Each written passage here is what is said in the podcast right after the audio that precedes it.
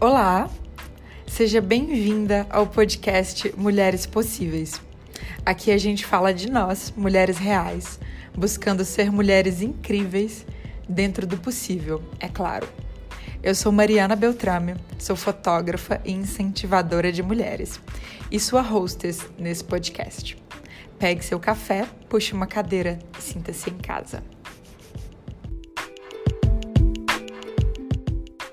Este é o nosso primeiro episódio aqui no Mulheres Possíveis. Eu pensei muito se deveria fazê-lo ou não, diante de tanta coisa acontecendo: pandemia, incerteza, ansiedade, medo. Mas talvez seja esse o momento ideal para iniciarmos uma conversa.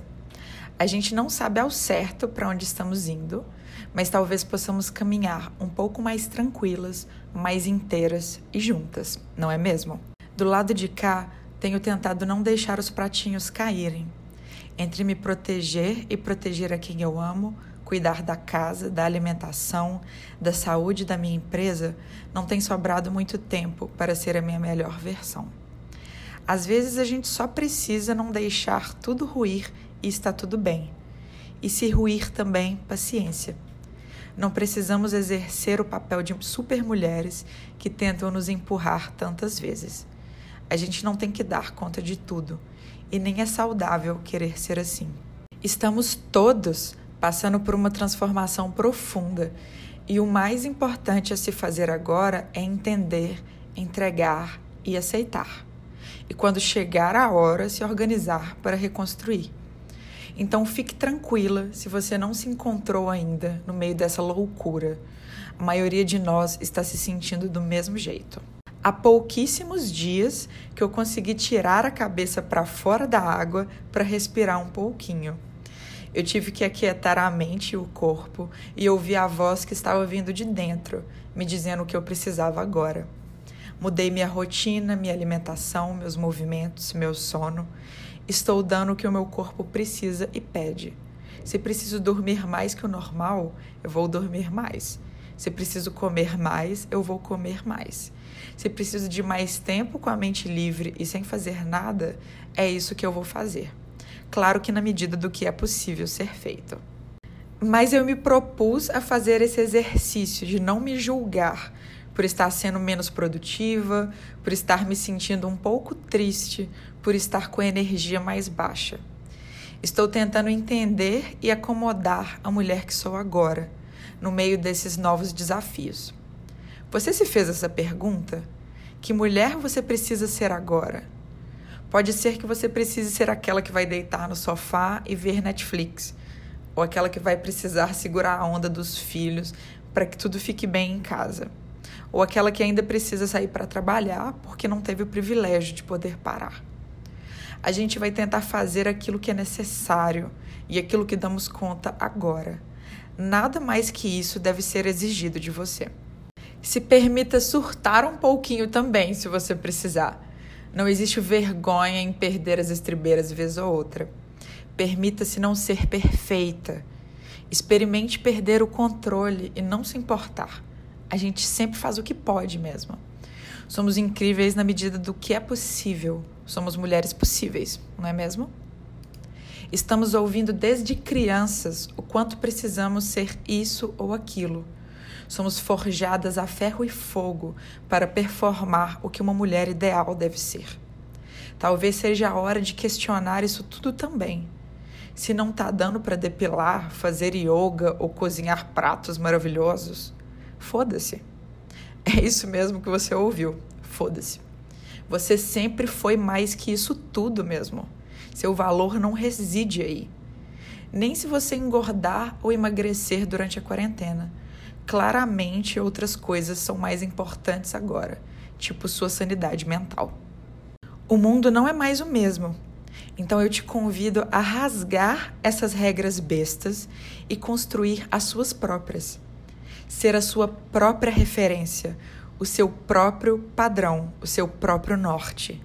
Na verdade, a gente já devia estar fazendo isso há muito tempo mas quem sabe dessa situação toda possa emergir a clareza que tanto precisávamos para dar valor apenas ao que importa para nós individualmente.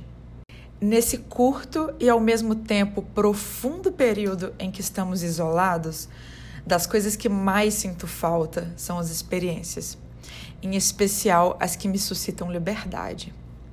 Tenho pensado mais sobre meus sonhos do que em como as pessoas vão olhar para o meu sapato. Tenho pensado ainda mais sobre me realizar e fazer tudo aquilo que é precioso para mim. Tenho pensado sobre como ser útil e servir ao mundo. Você já pensou sobre o que sente falta nessa quarentena? Provavelmente você vai ver que o que te faz falta está bem longe de ser aquilo que esperam de você. Não é sobre agradar aos outros, mas é sobre se preencher e se sentir inteira. Talvez a gente precise se tornar outra mulher, uma nova versão para atravessar esse processo. Talvez a gente precise reinventar nossa forma de vida, repensar nossa fundação. Enfim, o que quer que você precise, você vai fazer do jeito que consegue e da forma que é possível. Seja gentil consigo mesma durante esse processo. Para mim é bem óbvio que não seremos as mesmas. E como todo processo de mudança, isso pode ser doloroso de sentir e atravessar. Ver tudo que você conhecia e estava acostumada mudar da noite para o dia não é simples. Vai exigir bastante de nós.